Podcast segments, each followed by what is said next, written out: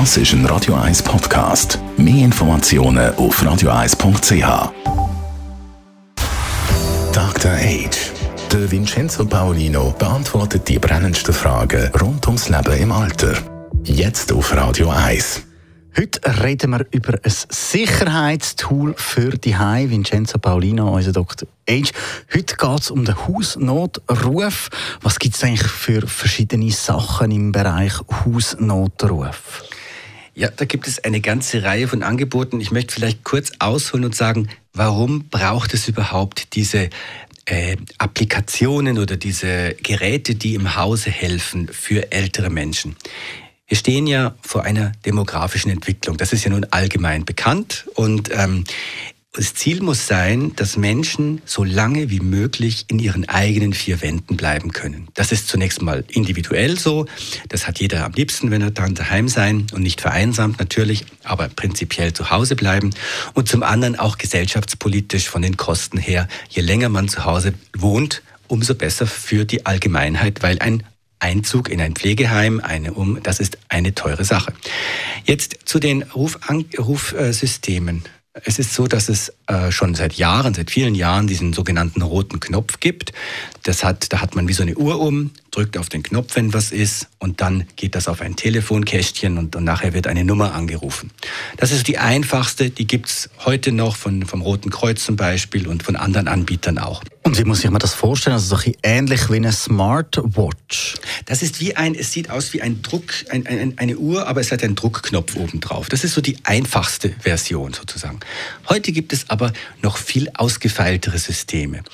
Das geht von Uhren, also auch so äh, armbandartigen äh, Geräten, die mit einem GSM-Modul ans Telefonnetz angeschlossen sind, mit denen man auch draußen spazieren gehen kann und dann drückt man und wird verbunden mit der Nummer, die man vorher eingegeben hat.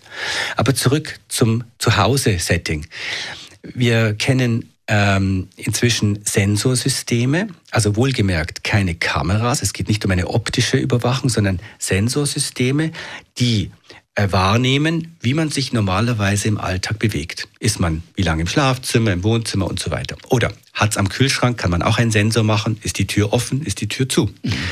Und wenn sich in diesem ähm, ähm, Bewegungsmuster etwas ändert oder wenn über eine Zeit überhaupt keine Bewegung stattfindet, dann ruft diese Maschine auch eine entsprechende Nummer an. Und die Nummer, die tut man ja vorher bestimmen und dann eigentlich in das Kasten programmieren, oder?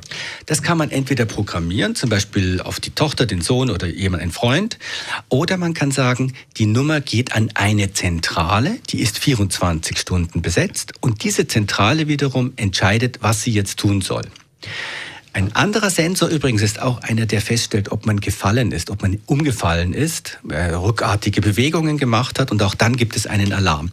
Und das kann natürlich lebensrettend sein und vor allen Dingen, es gibt dem Betroffenen, der zu Hause ist, ein Gefühl von Sicherheit.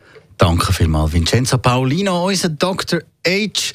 Heute zum Thema Sicherheitstool mit einem Hausnotruf. Dr. Age jeden Sonntag auf Radio 1. Unterstützt von Alma Casa, Wohngruppe mit Betreuung und Pflege rund um Tour. www.almacasa.ch